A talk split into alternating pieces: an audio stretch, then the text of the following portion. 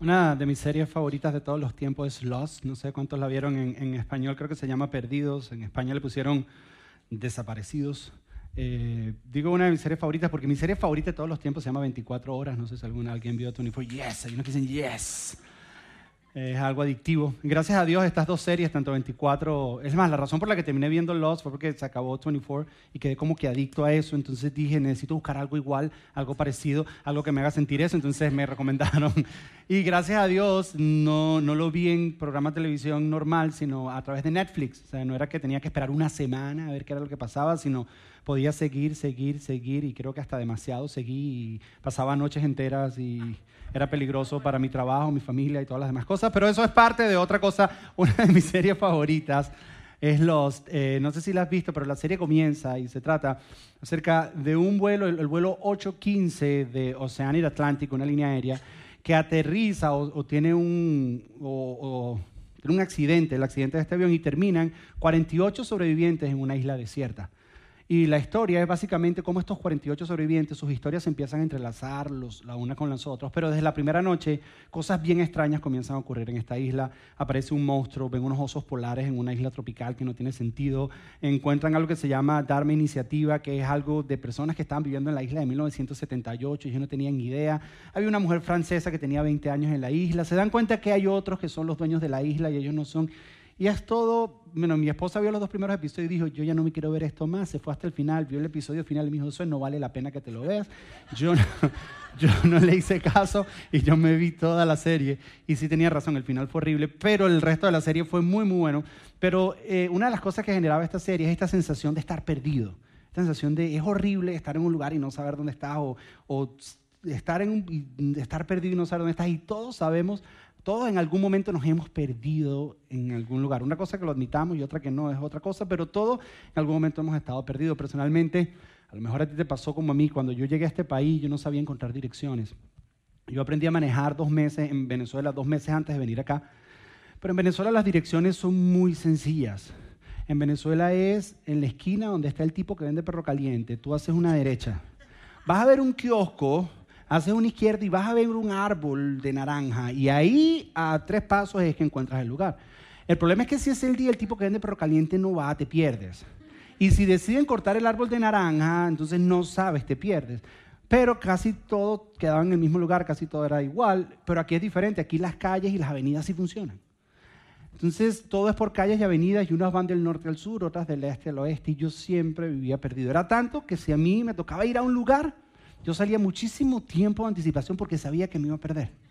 Entonces salía con mucho tiempo de anticipación para llegar a tiempo.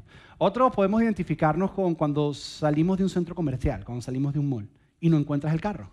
Qué sensación tan horrible, eso es estar perdido. Así que donde dejé el carro, me robaron el carro y es que está en otro piso, no te acordaste en qué piso estabas, pero llegaste justo y, y no lo encontraste. Entonces es la sensación más horrible y peor todavía si estás persiguiendo a alguien buscando estacionamiento y lo sigues y lo sigues y te das cuenta que la persona está perdida. tengo 15 minutos siguiendo al tipo este y el tipo ni sabe dónde está estacionado, es la cosa más horrible. O cuando vas a Disney, alguna vez has ido a Disney y se te da por no anotar si te estacionaste en Goofy o si estacionaste, no tomaste foto, llevas seis horas metido en el parque, te quieres ir para tu casa, llegas y dices, ¿y dónde estamos? Y en ese estacionamiento inmenso encontrar tu carro, no hay sensación más fea que estar perdido. Yo recuerdo una vez mi esposo y yo todavía éramos novios, estábamos saliendo y salimos de un concierto, recuerdo. Y cuando salimos del concierto estábamos dándole eh, el chance, como dicen aquí, o el ride a alguien que íbamos hablando, pero cuando apenas salimos del concierto, mi esposa me dice, ¿tú sabes cómo salir de aquí? Y éramos novios. Ah, tenía que decirle que sí, no podía decirle que no. Le dije, pues claro. Y vamos, y vamos manejando porque cuando éramos novios había que impresionarla ya que estamos casados no hay que impresionar nada. What you see is what you get. O sea, no hay nada. Entonces, íbamos, íbamos, íbamos, íbamos en el carro y dicen, no, sí, claro, nos pusimos a hablar. Esto, yo más o menos tenía una idea de cómo había llegado, cómo, pero esas salidas del expressway, cuando te sales en la que no es y tú son 18 vueltas, estás en, las, en la dimensión desconocida, tú, tú, tú, tú. Entonces, vamos manejando y llegó un momento así que de repente ella se voltea porque venía hablando con la persona que le estábamos, estaba en el carro y dice, ¿dónde estamos? No tengo ni idea. No sé. Y llegamos justo a uno de esos lugares donde está todo oscuro. Las luces del semáforo duran como ocho minutos. Y lo que hay en los lados, cierra los seguros del carro. Y está y no sabes dónde está y llegamos a ese punto. Y ese día descubrí que, que uno no se da cuenta cuando se pierde. Ah, tú vas y tú crees que sabes para dónde vas hasta que llega un momento que dices, estoy perdido. Pero tú nunca sabes cuál es el momento en que te perdiste. O sea, tú no puedes decir, ok, de aquí para acá estoy perdido y de aquí para acá ya sé dónde estoy. No existe tal cosa. Tú vas seguro sabiendo para dónde vas. Pero llega un momento que te encuentras y dices, me perdí. Y no sabes en qué momento te perdiste. Hay varias cosas que pueden, varias cosas que pueden ayudarte a perderte, como por ejemplo, eh, un mapa equivocado. Un mapa equivocado. Si tú agarras tu GPS y cambias un número en el zip code, te vas a perder, porque te va a llevar por un lugar completamente diferente. O si en vez de poner SW pones NW, vas para otro lado completo. O si confundes las avenidas con las calles, un mapa equivocado hace que te pierdas. Otra cosa que hace que te pierdas cuando tienes el mapa correcto, pero tú crees que sabes más que el mapa. Si vas así con el mapa, el mapa te va diciendo por dónde ir y tú dices, no, yo tengo una mejor idea, es por aquí. Y vas y terminas perdido. Y terminas completamente perdido. Eso es otra cosa que puede ayudar. Otra cosa que puede, puede hacer que te pierdas es las distracciones. Y ese soy yo. Tú vas manejando y tú estás seguro y sabes para dónde vas. Además, cuando uno se pierde, uno siempre está seguro para dónde va. No es que dice, no, me voy a perder. No, tú sabes para dónde vas. No te das cuenta cuando te pierdes, pero sabes para dónde vas. Entonces, yo soy el que va manejando y si me pongo a pensar en algo, me pierdo. O sea, yo voy manejando así, me paso las calles, sí, o sea, me pierdo. O, o si me suena el teléfono. Mi esposa detesta que me suene el teléfono cuando voy manejando. Entonces suena el teléfono y entonces atiendo el teléfono. Una vez atendí el teléfono y estábamos llegando a un lugar, un hotel que tiene una redoma y durante toda la llamada de teléfono me quedé dando vueltas en la redoma. Mm, y ella me mira y me decía, ¿qué haces? Yo decía, qué estoy hablando? Mm, me quedé dando vueltas porque si te distraes te pierdes y puede ser que ibas hablando por teléfono y cuando terminas dices, ¿dónde quedé? Entonces todo en algún momento nos hemos perdido porque nos distraemos o porque tenemos un mapa equivocado, o simplemente porque tomamos decisiones equivocadas. Dijimos, no es aquí o es allá, o yo sé más que esto y esta es la, dirección donde tengo que ir. Todos en algún momento nos hemos perdido y podemos perdernos en diferentes áreas de nuestra vida. Podemos perdernos, por ejemplo, eh, en el área moral. Moralmente tú fuiste criado y sabías qué era lo correcto y qué era lo incorrecto que tenías que hacer. Tú sabes qué es lo correcto, pero hoy en día tal vez te encuentras haciendo cosas que tú sabes que están mal. Y fue porque en algún momento te distrajiste, en algún momento tomaste una decisión equivocada, o en algún momento a lo mejor el mapa que tenías era equivocado, y hoy en día te encuentras en esa área y dices, ¿por qué estoy haciendo esto si yo sé que está mal? O, o tal vez estás perdido en el área profesional. Tal vez tú tenías tu carrera, tú dijiste, esto es lo que voy a hacer, esto es lo que voy a estudiar, esto es lo que te graduaste, tuviste tu entrevista, empezaste a ir a los trabajos que ibas a hacer, empezaste a seguir tu carrera, pero hoy en día te encuentras haciendo algo que no tiene nada que ver con lo que estudiaste. Y fue que en algún momento te perdiste, fue un momento hubo distracciones, o a lo mejor tenías el mapa equivocado y terminaste perdido y dices, wow. También podemos perdernos en el área emocional, también podemos perdernos en el área espiritual, o incluso en las relaciones. Hay matrimonios aquí que empezaron muy bien, confiados hacia dónde iban, estaban seguros de dónde, cuál era lo que tenían para su futuro, pero hoy en día se encuentran en una posición que dicen, ¿cómo llegamos a este punto? ¿Por qué estamos así si vamos tan bien? Y fue porque a lo mejor en el camino algo los distrajo. O a lo mejor sabían que era lo que tenían el mapa correcto, pero dijeron, no, pero no vamos a hacerlo así, vamos a hacerlo diferente porque nosotros sabemos más. O a lo mejor tenías el mapa incorrecto. A lo mejor hay muchas áreas en las que estamos perdidos y el momento en que llegamos perdidos no nos damos cuenta. Nosotros en esta serie, Lost, de Perdidos, queremos enfocarnos en un área en particular y vamos a hablar por varias semanas de esta área. Hay un área donde todos nosotros la mayoría de nosotros, en algún momento hemos estado perdidos o algunos están perdidos, y es el área financiera. ¿Por qué vamos a hablar de esto? Porque si las estadísticas son correctas, dice que más de la mitad de las personas que viven en este país están perdidos financieramente. Están lost. Eso significa que más de la mitad de las personas que viven en Iglesia Doral, en ellos hay un sentido de que no sé dónde estoy financieramente y no tengo ni idea para dónde voy. Simplemente estoy viviendo. Simplemente estoy viendo. Yo sé lo extraño que puede ser que un predicador hable de esto, y más adelante vamos a hablar por qué lo estamos haciendo, pero, pero tal vez tú dices, bueno, Josué, pero, es una exageración, yo tampoco estoy tan perdido financieramente. Ah, estoy ahí, pero no estoy tan perdido. Entonces nosotros dijimos, vamos a buscar algunas características de personas que están perdidas financieramente. Entonces queremos presentarles a ver si algunos se identifican con alguna de estas características. Algunas características de personas que están perdidas financieramente, para ver si la serie genuinamente, para ver si la serie genuinamente es correcta para ti. Por ejemplo, por ejemplo, si gastas más de lo que ganas, estás perdido. si gastas más de lo que ganas, estás perdido financieramente. otra. Si no sabes si gastas más de lo que ganas, estás perdido financieramente. Otro. Si no te importa si gastas más de lo que ganas, estás perdido, estás perdido financieramente. Otra, si tú crees que pagar el mínimo en las tarjetas de crédito es una buena estrategia financiera,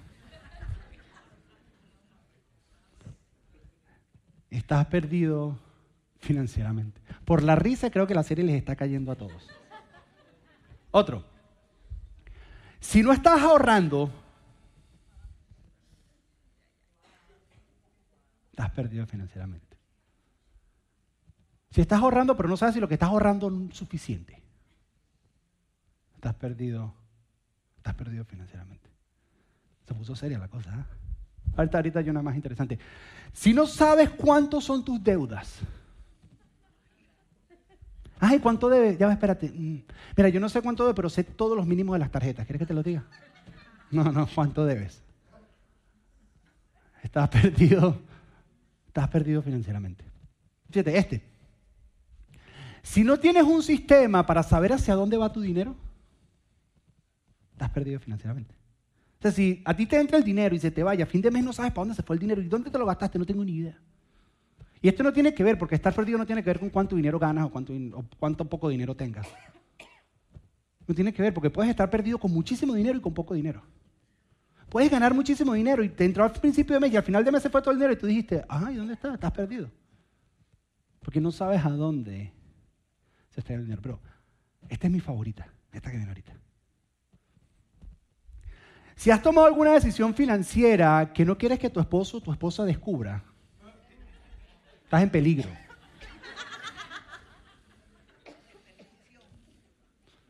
Si tú compraste algo y te dijo que no se entere,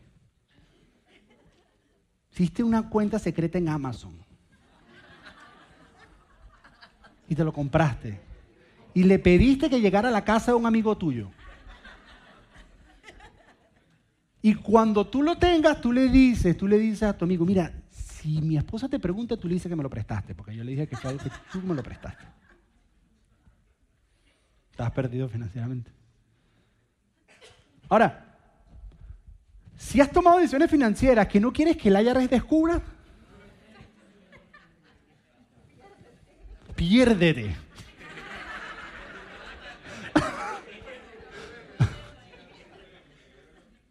Estás perdido.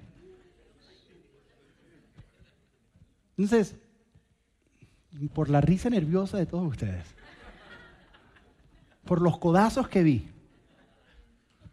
yo imagino que sí nos cae bien. Pero ¿por qué hablar de esto en la iglesia? Espérate, José, pero ¿por qué hablar de esto? Y, tal vez tú tienes poco tiempo viniendo a la iglesia oral, o tal vez es primera vez que escuchas esto, y yo sé lo que puede sonar un predicador hablando de esto. Yo sé lo mal que, que han hecho otras organizaciones religiosas con referente a este tema. Yo lo entiendo, me queda extremadamente claro. Y entiendo que al principio tú puedes resistirte a esto. Tal vez la primera vez que escuchas la conexión de fe con el dinero y tú dices, ya, espérate, eso no tiene sentido. Tal vez tu primera, tu primera reacción es resistir y decir, ah, no, no, no, yo solo te pido una cosa. Está bien que te resistas. A lo mejor cuando escuchaste que iba a hablar de dinero, lo primero que empezaste fue a pelear todos los argumentos que iba a poner en tu cabeza. Y eso está bien. A lo mejor la mitad de la enseñanza vas a estar peleando tú, sí, claro, pero no, pero estoy, vas a estar peleando conmigo en tu cabeza. Eso está bien. Lo único que te pido es que cuando ese sentimiento de resistencia se vaya, tú pienses lo que hablamos y que tomes una decisión, si tiene sentido o no tiene sentido lo que vamos a hablar. No te vayas por el sentimiento de resistencia del principio, sino después que se vaya ese sentimiento, siéntate esta tarde, tal vez mañana, vuelve a escucharlo, tal vez en la página de internet, y digas si tiene sentido o no tiene sentido. Escucha la serie y toma una decisión al final. Simplemente escucha, ven las semanas de la serie y ¿sabes qué tiene? ¿No tiene sentido? No estoy de acuerdo si estoy de acuerdo. Pero la razón por la que nosotros hacemos esto, y tal vez te va a sonar algo un poco extremista de nuestra parte en Iglesia Oral, y todos los años decidimos hacer una serie financiera, lo hacemos todos los años. Porque nosotros en Iglesia Oral creemos que es imposible seguir a Jesús de corazón y estar perdido en el área financiera. Si tú eres una persona que tú dices, yo quiero seguir a Jesús y las enseñanzas de Jesús con todo mi corazón, tu área financiera no puede ser un desastre. No van de la mano. Por cierto, que estén los cositos allá arriba significa que en nuestra página de Facebook y de Instagram hay un post ya creado para eso, para que lo puedas compartir. Pero ¿por qué nosotros decimos que es imposible seguir a Jesús de todo corazón y haber desorden con desorden o estar perdidos en el área financiera? Porque Jesús habló demasiado acerca del dinero como para ignorarlo. Jesús habló muchísimo acerca del área financiera. ¿Y por qué? Eso lo vamos a descubrir ahorita, pero habló muchísimo. Entonces, que tú digas que tú sigas a Jesús, pero tienes un desorden en tu área financiera o estás perdido en el área de tus finanzas personales, es como decir, ¿sabes qué Jesús? Yo decido seguirte, voy a seguirte con todo mi corazón, pero a ese man no me lo soporto porque no va de acuerdo con la enseñanza de Jesús, porque Jesús te dice que ame a los demás. Es como decir, yo decido seguirte Jesús, pero ese tipo me la paga y no lo perdono. No de la mano con la enseñanza de Jesús, porque Jesús te dice que perdones. Lo que te quiero decir es como si agarraras un buen pedazo de todas las enseñanzas de Jesús y dijera, ok, decido creer estas, pero estas no. Y Jesús dice, no me estás siguiendo de todo corazón porque estás agarrando lo que te conviene. Pero si me quieres seguir completamente, yo hablé muchísimo acerca de las finanzas. Es más, yo no sé si tú sabes, Jesús habló más acerca de finanzas que cualquier otro tópico. Mira, si tú agarras todo lo que Jesús enseñó acerca de la oración, la salvación y el cielo, tres tópicos principales de la fe cristiana, agarras esos tres, lo juntas todo y lo comparas con todo lo que Jesús habló acerca de las finanzas, Jesús habló más de finanzas que esos tres tópicos juntos. Entonces nunca tocamos este tema en lugares como este porque es que nos da miedo. Pero nos damos cuenta que si tú genuinamente quieres seguir a Jesús de todo corazón, tienes que aplicar las enseñanzas de Jesús en esta área porque Él habló de esto. Él habló muchísimo acerca de esto. Y entre una de las cosas que dijo, fue una, de mis favoritas, es un día hablando con sus discípulos, les dice lo siguiente, le dice, donde tengas tus riquezas, donde estén tus tesoros, allí también estará el corazón. Ahora entiende algo, lo que Jesús está diciendo aquí no es una acusación. Jesús no te está acusando, te está diciendo, está mal que donde esté tu tesoro está tu corazón. No. Él no es una acusación. Tampoco es una sugerencia, tu corazón debe estar donde está tu tesoro. Tampoco. Lo que Jesús está diciendo aquí es una verdad. Es un principio, es una realidad. Que donde está tu tesoro está tu corazón. Es como decir, tú respiras, las aves vuelan, los perros ladran. Donde está tu tesoro está tu corazón. Es una realidad. Donde está tu tesoro, está tu corazón. Eso significa que la manera en que tú manejas tu dinero es un reflejo de cómo está tu corazón. La manera en que tú manejas tu finanzas y la manera en cómo tú gastas tu dinero y la manera en cómo tú distribuyes tu dinero es un reflejo de tu corazón. Esto tiene implicaciones. Es como si Jesús viniera y dijera, ¿cómo tú dices que me vas a seguir a mí con todo tu corazón, pero esta área de tu corazón está hecha un desorden. No entiendo cómo tú dices que tú me sigues a mí de corazón cuando yo hablé tanto acerca de esta área en particular y no estás haciendo ni siquiera un esfuerzo o intentando aplicar mis enseñanzas en esa área.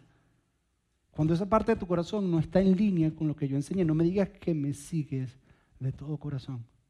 Porque cuando veo la manera en que lo manejas es un reflejo de cómo está tu corazón, porque donde está tu tesoro está tu corazón y eso es un principio, eso es una realidad. Y luego Jesús dijo otra. Otro día hablando con sus discípulos, Jesús, Jesús les dice esto les dice, nadie puede servir a dos amos. Tienes dos dueños, tienes dos amos, nadie puede servir a dos amos. Dice, pues odiará a uno llamar al otro. Que una de las cosas que más me gusta de este es que Jesús está diciendo que él no cree en multitasking. Que yo no creo en multitasking. Porque o haces una cosa bien o haces otra bien. Pero las dos no. Y eso es lo que está diciendo Jesús. ¿Sabes que tienes dos? O uno lo ama o el otro no, pero las dos no las puedes hacer. Y dice, pues amará a uno y odiará al otro. Dice, será leal a uno y despreciará al otro. No se puede servir a Dios y al. Y si Jesús fuera a dejar el espacio en blanco, ¿qué pensarías tú que diría Jesús? No se puede servir a Dios y al, y uno pensaría, y al mundo. No se puede servir a Dios y al diablo cochino. No se puede servir a Dios y a los placeres. No se puede servir a Dios y a mí mismo, no, o Dios o yo. Nosotros pensaríamos todo eso. Pero bien interesante que cuando Jesús escoge cuál es el rival número uno con Dios en nuestro corazón. Jesús dice, no se puede servir a Dios y al dinero. O sea que la pelea que Dios tiene en tu corazón, cuando Dios pelea contra el rival más grande que tiene en tu corazón, de tus afectos, de tu atención, de tu tiempo, la pelea es con tu dinero, es con tus pertenencias, es con tus posesiones. Esa es la pelea en el corazón. Es por eso que Jesús habló tanto de dinero, porque sabe que es una realidad. Es por eso. Porque cuando Dios pelea, porque donde está tu tesoro está tu corazón. Fíjate, cuando tú inviertes, personas que son inversionistas, invierten en la bolsa y compran, compran acciones en una empresa, su corazón se va a esa empresa. Y toda la atención de ellos está en esa empresa, a ver cómo, cómo se está moviendo. Y todos sus buenos deseos van para esa empresa. Porque donde están tus riquezas, ahí está tu corazón. Jesús está diciendo, ¿sabes qué? Hay una lucha en tu corazón. Y la lucha, la lucha no es contra la oscuridad y las tinieblas. La lucha es con el dinero, con tus posesiones, con tus riquezas. Es lo que lucha número uno en el corazón del dinero. Por eso Jesús habló tanto acerca del dinero. Ahora es bien interesante esto, porque esto es algo que, que nos cuesta entender. Jesús habló muchísimo de dinero, muchísimo. Pero Jesús nunca le pidió dinero a nadie. Jesús habló de dinero muchísimo. Pero si tú lees toda la vida de Jesús, tú nunca vas a encontrar una historia donde Jesús le pide dinero a la gente. Una sola vez. Un día Jesús le hicieron una pregunta, le dijeron, ¿debemos pagar los taxes a Roma o al templo? Y Jesús dijo, ¿alguien tiene una moneda por ahí? Se la dieron, dio un ejemplo y dijo, ¿qué imagen tienen aquí? Y dijeron, la del César. Bueno, al César lo que es del César, y a Dios lo que es Dios, devolvió la moneda. Nunca. ¿Por qué? Porque Jesús, Jesús no quiere tu dinero, Jesús quiere tu corazón. Pero ¿sabes qué es lo que pasa? Que Jesús ha entendido que es imposible tener tu corazón sin tu dinero porque tu corazón y tu dinero están conectados. Es imposible. Que si tú le das tu corazón sin tu dinero, hay una parte de tu corazón que no le estás dando porque donde está tu tesoro está tu corazón. Y que esto hay una conexión inseparable. Entonces Jesús no quiere esto. Jesús no quiere tu dinero. Jesús quiere tu corazón. Pero Él entiende que estos dos no se separan. Y que la única manera de Él tener tu corazón es que tú le entregues tus tesoros. ¿Y cómo es que se lo entregue? ¿Que le dé todo lo que gano? No. Que aplique sus enseñanzas a esta área de tu vida. Es eso. Que le rindas esta área de tu vida a Dios. Y al rendirle esta área de tu vida a Dios, le estás entregando tu corazón. Porque hay una conexión entre ambos. Jesús nunca le pidió dinero a nadie. ¿Sabes por qué? Porque Jesús no quería poseer el dinero de las personas. Él estaba tratando de evitar de que el dinero poseyera a las personas. Jesús no quiere controlar tu dinero, Él quiere que tu dinero no te controle a ti. Jesús no quiere tu dinero. Jesús quiere, es tu corazón, pero Él ha entendido, Él ha entendido que esto esto es una conexión que no se puede separar. Que entendamos que nuestro Padre Celestial que nos ama, lo que quiere es libertad. Y cuando tú le entregas esto, que le entregas todo tu corazón, en ese momento empiezas a, a vivir una libertad en esta área. Una libertad que tal vez nunca antes habías experimentado. Que eso, entendamos que el dinero no es espiritual porque el dinero es neutro. El dinero no es malo ni bueno. Es lo que tú haces con el dinero pero que entendamos que la manera en que manejamos el dinero sí es espiritual. La manera y lo que hacemos con el dinero sí es algo espiritual. ¿Cómo yo lo sé? Mira, mira este pasaje, mira este versículo. Dice, Dios es dueño de toda la tierra y de todo lo que hay en ella. Dios es dueño de toda la tierra y de todo lo que hay en ella. Ahora, yo me puse a buscar en el original, en hebreo, qué significa la palabra todo y me dio un significado. La palabra todo en el original significa todo. ¿Vieron qué profundo eso? ¿Qué significa? Que todo lo que hay en este lugar es de Dios, incluso lo que tú crees que es tuyo es de Dios. Eso significa que nosotros, mientras estamos aquí, Dios nos da una porción de todo lo que es de Él para que nosotros lo administremos. Lo que pasa es que la manera en que nosotros lo administramos refleja la condición de nuestro corazón. Pero no es de nosotros, no es tuyo, no es mío. ¿Cómo yo lo sé? Porque el día que te mueras se queda aquí no te lo llevas. No te lo llevas para ningún lado. Entonces no es tuyo. Llegaste sin nada y te vas sin nada. Pero mientras estás aquí, Él te da una porción para que tú lo administres. Y la manera en que tú lo administras son de Dios, es una manifestación espiritual de la condición de tu corazón. A mí esto me costó entenderlo. Fue una de las últimas cosas que entendí cuando empecé a seguir a Jesús. Yo no soy de la tendencia de, y ahorita les voy a explicar un poquito más de, esto, de, tener control de mis finanzas. Pero ¿sabes cuándo entendí que, fue, que es algo espiritual? El día que me encontré apretado financieramente. ¿Cómo oré? Oh. Hasta ayuné, doblé rodilla, todo. Y me di cuenta que era espiritual. por un momento, imagínate, no es imagínate que tú mañana te despiertes y lo hayas perdido todo. Me vas a decir, ¿vas a orar o no vas a orar? Hasta el ateo más ateo ora. Claro que vas a orar. Y eso te demuestra que es algo espiritual. Vas a orar, vas a ir delante de Dios, vas a llegar, y a lo mejor te vas hasta un extremo. Vas donde Dios y le dices, Señor, Señor, estoy hasta lo más y le dices, Dios, te entrego todo lo que tengo. A lo que Dios te contestaría, sí, claro, porque ya no tienes nada, ¿no? Y tú dices, no, sí, Señor, tienes toda la razón, pero sí tengo, tengo mis deudas. Se las entrego, llévatelas. tengo las consecuencias de mis malas decisiones, llévatelas. Yo te entrego todo, Dios. A lo que Dios como Padre amoroso seguramente te diría, te diría, claro, dame.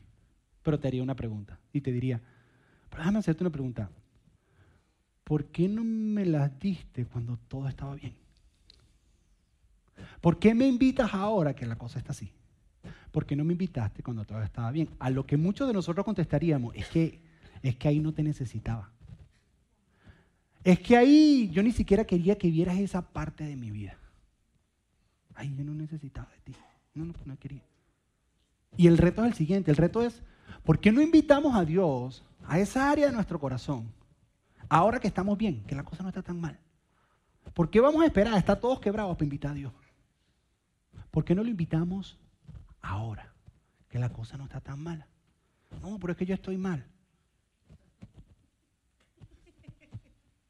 Créeme que no. Créeme que estás en una trampa de la cultura. Pero no estás tan mal. La mayoría de todos los que vivimos en los Estados Unidos somos considerados a nivel mundial millonarios. Cuando tú comparas con la población mundial, los que vivimos acá estamos considerando el porciento de personas millonarias. No está tan mal. Entonces, ¿por qué no lo invitas ahora que la cosa no está tan mal? ¿Por qué no lo invitas a ser parte de eso? Ahora, una vez más, yo sé cómo puede sonar esto viniendo de un predicador. Yo lo entiendo. Yo sé que algunos lo hacen para comprarse aviones, otros lo hacen para comprarse yo no sé qué cosa. Nosotros, esa no es nuestra intención. Más la razón por la que lo hacemos no es porque la iglesia esté mal financieramente, la iglesia está bien.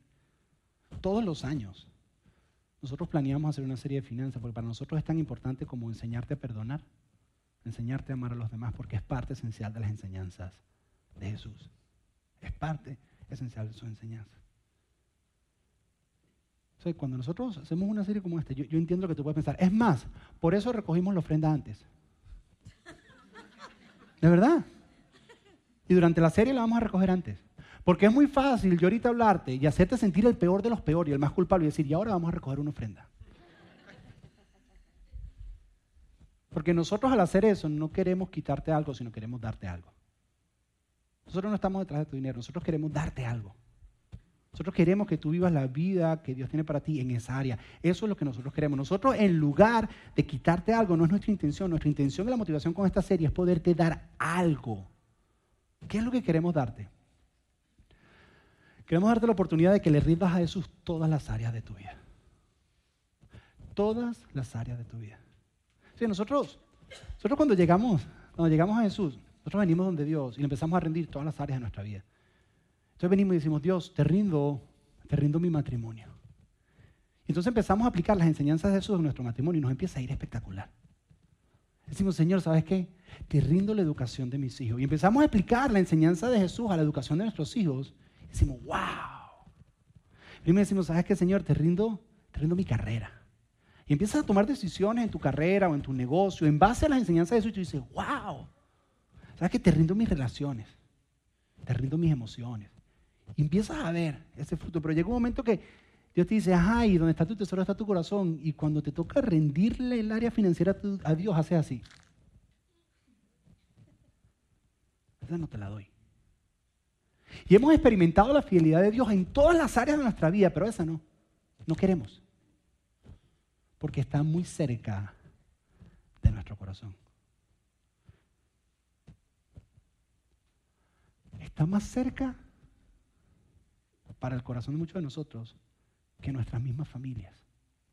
Porque para nosotros es fácil entregarle a nuestra familia a Dios. Señora, ahí te entrego mi hijo adolescente que no me lo soporto.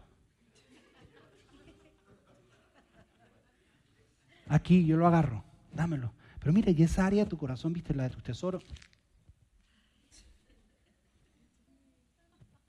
Pero te digo, el día que tú le hagas así a Dios y tú le rindas esta área a Él, de la misma manera que has experimentado la fidelidad de Dios en todas las demás áreas de tu vida, vas a empezar a experimentar en esa área.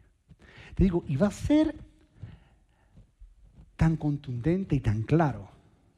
Vas a experimentar una fidelidad de Dios que tú vas a llegar aquí y vas a decir, wow, no entiendo cómo. Y no te lo puedo explicar, pero Dios está haciendo algo. Y ahí te vas a dar cuenta cómo tu tesoro y tu corazón están conectados. Pero solamente si lo haces, si no lo haces, no vas a poderlo entender. Entonces nosotros queremos que tú experimentes eso, que experimentes la vida abundante de Jesús en todas las áreas de tu vida. Lo otro que queremos para ti es que puedas tener seguridad financiera. Eso es lo que nosotros anhelamos para cada persona que viene a Iglesia ahora. Ahora, seguridad financiera no es tener mucho dinero. Seguridad financiera no es tener mucho dinero. Dave Ramsey, un hombre de finanzas espectacular, él dice que los problemas financieros de los millonarios no son diferentes a los tuyos, lo único que los de ellos tienen más ceros. Pero son los mismos problemas que tú y yo vivimos, los mismitos. Entonces, queremos que tenga seguridad financiera. Y si seguridad financiera no es más dinero, ¿qué es seguridad financiera? Seguridad financiera lo explica Proverbios 20, 21, que dice lo siguiente, 21, 20, perdón, dice, en la casa del sabio hay riquezas y perfumes. Ahora te voy a explicar, perfumes en esta época significa es el, o sea, en esa época no habían bancos.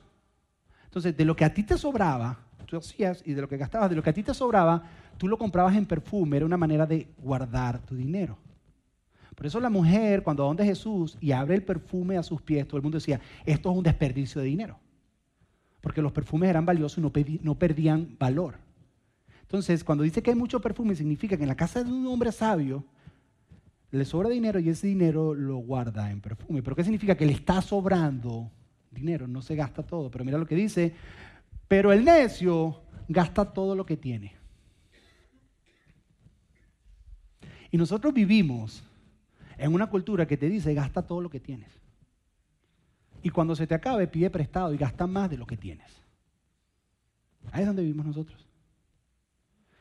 Y nosotros anhelamos seguridad financiera que no es mucho dinero. Mira, tú puedes ganar 250 mil al año y gastarte todo lo que tienes. No te has dado cuenta que alguna vez un día te dan un, un, aumento de salario y tú dices, ahora voy a estar, se acabó la presión financiera. Y a los dos meses estás en la misma. Estás en la misma. Porque no tiene nada que ver con tener más o tener menos. Tiene que ver con ser sabio en la manera de manejar tu dinero. Y eso es lo que te ofrece Jesús con sus enseñanzas. Para que haya perfume en tu casa. Ahora, la última que es la que más me gusta. Lo que queremos es que todos nosotros aprendamos a vivir en contentamiento, a estar contentos con lo que Dios nos ha dado, a estar contentos y poderlo disfrutar. ¿Qué significa contentamiento? Que no avanzamos, no, eso no es lo que significa contentamiento. ¿Qué significa que no progresamos, que siempre nos vamos a quedar con los mismos jeansitos por toda la vida? No. Eso no significa contentamiento. Pero mira, la mejor manera de explicarte contentamiento es esto. Suponte Suponte que Dios me haya dicho, mira Josué, tú vas a hablar de finanzas y yo quiero enseñarle la iglesia oral todo acerca de contentamiento. Entonces, cómprate este botón de staple y ora por él. Y yo voy a poner algo mágico en el botón. Y le dice a las personas que todo el que quiera tener contentamiento, al final de la reunión, tú lo dejas en una mesita y, y todo el que pase y le dé el botón, automáticamente contentamiento. Ya no, ya no contentamiento, ya. Pasa, le dan el botón, contentamiento. Pasa el hombre, le da el botón, ¡pum! ya tienes contentamiento. Eso significa que cuando estás en tu casa y llega el vecino con el carro nuevo del año, tú lo ves y tú dices, ¡wow! Pero yo no lo quiero. Contentamiento. Eso significa, mujer que estás aquí, que cuando vas caminando por el, por el mall y todas las vitrinas te dicen, cómprame. Y te dicen, qué feo tu vestido. Está fuera de moda. Ya salió Spring Fashion. Vamos.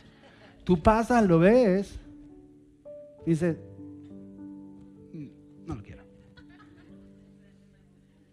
Ok, ahí está el botón. Ya estás contento. Eso significa que cuando tú sacas tu teléfono 5S de iPhone y lo tienes así y llega otro con el 6S Plus al lado tuyo. ¿Sí se dieron cuenta que antes los teléfonos eran para ser más chiquitos y ahora son para ser más grandes? Y llega así con el grandotote del Plus, tú dices, wow. ¿Es así? Tú dices, pero el mío, el mío todavía me sirve. Y hace lo que no necesito, yo no necesito el otro. Bueno. ¿Sabes qué pasaría? No, ¿sabes qué pasaría? Si este botón tuviera la magia para que cuando tú le das tuvieras contentamiento, ¿sabes qué te aseguro yo? Que todos los hombres trajeran a sus esposas. Mujer, dale el botón ahí, dale. Dale. Y todas las esposas trajeran a sus esposos y decían, mijo, dele al botón usted.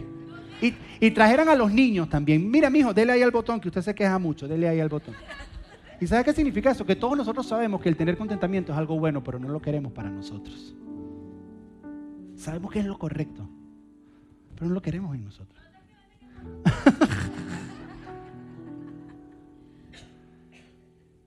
no lo queremos. Y no significa no avanzar. ¿Sabes dónde está la diferencia? En hacerte la, segunda, la siguiente pregunta.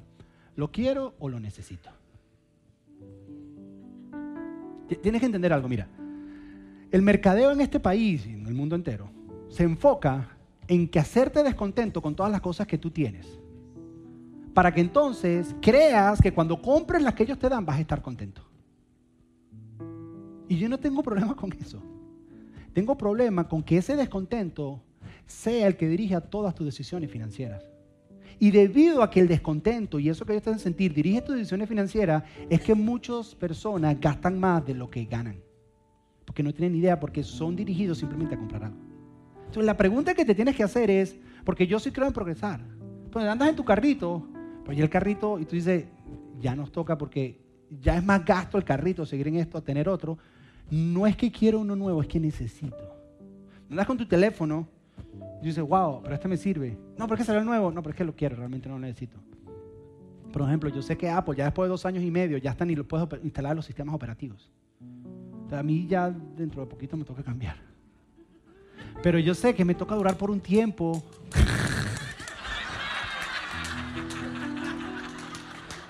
Menos mal que le diste tú. yo, yo sé, yo sé que me, me, toca quedarme con el mío. Y cuando va a llegar un momento, yo voy a decir, ya no es cuestión porque ya no puedo instalarle programa, ya hay cosas, ya no es que quiera, es que necesito, porque ya lo necesito, porque la tecnología se va moviendo rápido. Entonces la pregunta es, ¿lo quieres? No sé si estoy justificando a mí mismo, no, pero es la manera en que yo trabajo. Pero la pregunta es, ¿lo quieres o lo necesitas? Y nosotros queremos eso para ti. Y Jesús enseñó de eso muchísimo. Queremos enseñarte cómo se aplica. Queremos enseñarte cómo se aplica en esta serie. Entonces, ya, ya para terminar, entiende que lo que queremos es algo para ti, no es algo de ti. Por eso queremos hacer esta serie. Por eso lo hacemos todos los años. De la misma manera que hablamos del perdón, del amor, todos los años. Porque es importante. Ahora, queremos dejarte con una tarea. Una tarea bien práctica. Porque para tú poder dejar de estar perdido financieramente, lo primero que tienes que hacer es encontrarte dónde estás. Descubrir en qué condición estás. Cuando tú te pierdes, lo primero que haces es pararte y preguntarle a alguien, ¿dónde estoy? O pararte y decir, ¿dónde está el norte? ¿Dónde está el sur? ¿Dónde estamos? O reubicarte en el GPS, lo que sea. Tienes que saber dónde estás. Tienes que encontrarte. Y que ahí es donde queremos dejar. Queremos que te descubra. Porque después que te encuentras, es que puedes empezar a poner dirección hacia dónde quieres ir, pero tienes que saber dónde estás. Y para eso hemos hecho algo bien especial para todos ustedes. Y es lo siguiente.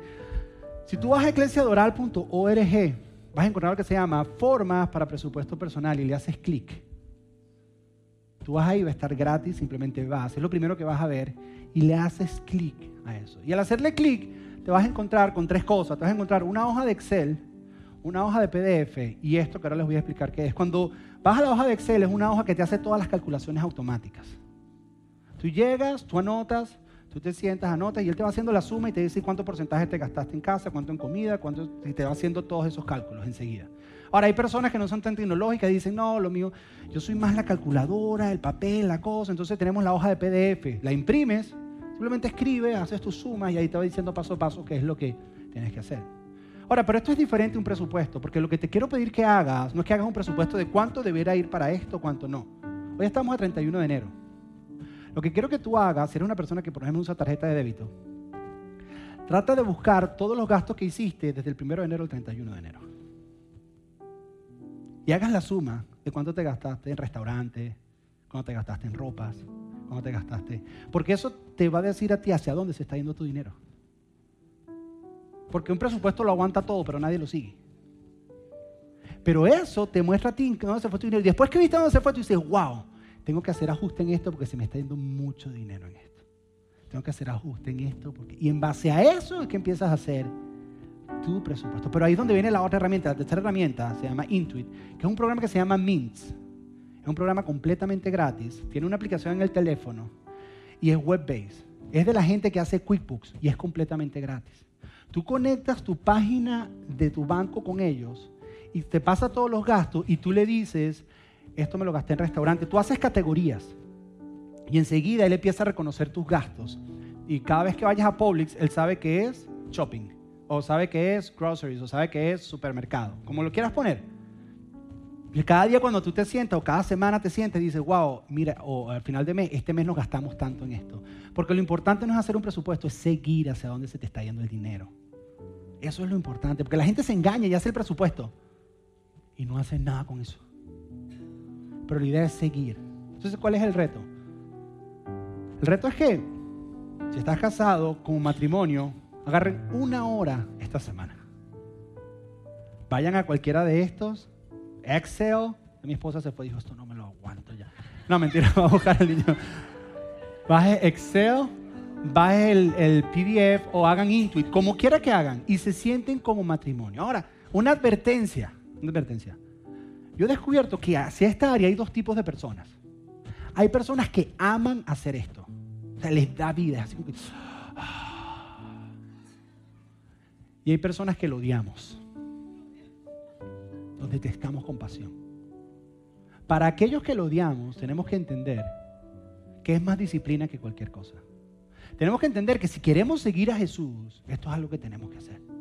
Tenemos que entender que se trata de responsabilidad, de ser responsable. Tenemos que entender que es que ya eres un adulto. Y con ser adulto vienen responsabilidades. Entonces, esto es algo espiritual, no pienses que no. Yo, soy más artista. Entonces yo soy de que las cosas tienen que sentirse. Vamos a hacerlo, que no lo siento hoy. No, es que, es que no, no está fluyendo, no fluye, no fluye, hoy no, hoy no, no fluye. ¿Sabes qué me di cuenta? Que el FP le llega todos los meses.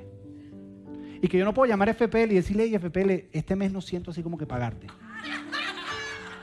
Es que yo, yo no lo he sentido hacer el presupuesto y no, no hay. ¿Será que tú me esperas el próximo mes? Porque es que siento que tal vez, es más, de un mes a otro voy a componer una canción. voy a sentarme el piano para ver si lo siento. Y lo voy sintiendo y sale algo y FPL me dice, perfecto, pero la canción la vas a componer oscura en tu casa porque la luz te la cortamos. Entonces, para algunos de nosotros es más disciplina, para entender que es algo que se tiene que hacer. Ahora, para aquellos que lo aman, tengan paciencia con nosotros. Entiendan que el hecho de ya hacerlo y sentarnos es, es un gran paso. Y entender que tú tienes una manera de hacerlo, pero no tienes que hacer exactamente a tu manera, sino que tanto el que lo ama como el que lo odia, porque me he dado cuenta que ambas personas, por lo general, el que lo ama hacerlo con el que lo odia, por lo general se casan. No sé por qué. Entonces uno en el matrimonio lo ama y el otro lo odia. Entonces el punto es que se encuentren en la mitad. Y que no sea exactamente de tu manera, pero no de la mía, sino y juntos tengan metas y sepan hacia dónde se va su dinero. Si ustedes logran hacer esto, el nivel, escúchame, el nivel de conflicto en el matrimonio va a bajar grande. Porque la razón número uno de conflicto en un matrimonio es financiera. Pero cuando ambos están en la misma página, ya las especulaciones desaparecen. Ya tú dejas de hacerte la película así de que, y este man se compró algo en Amazon. Ahí llegó otro paquete de Amazon, ¿qué fue lo que te compraste? Ya tú, ya tú no sabes. Ya eso se quita. ¿Por qué? Porque ambos tienen un plan, una estrategia y ambos están apuntando hacia el mismo lugar. Y toda la neblina y toda la nube y toda esa confusión que hace que se te metan cosas en la cabeza desaparece porque ambos se sentaron. Entonces, ¿cuál es el plan? El plan es que esta semana, aunque sea por esta semana, hazlo. Siéntense, háganlo. Esta semana probablemente te tome una hora. Los niños fueron a dormir, pero vamos a sentarnos. Sea, yo no uso tarjeta de débito, yo uso efectivo y no tengo manera de poder hacer tracking o ver qué fue lo que me gasté en enero. Bueno, empieza a partir de mañana a guardar todos los recibos. Y el 15 o el 30 de febrero siéntate y hazlo. Créemelo. Entonces, lo hace una hora y después todos los días cinco minutos. O cada dos días, una hora a la semana, cinco minutos. ¿A dónde se nos está yendo el dinero? Puede ser que use Intuit, puede ser que use lo que sea. Porque de nada sirve que haga un presupuesto y no le haga seguimiento. Hazlo aunque sea por el tiempo de la serie. Créemelo.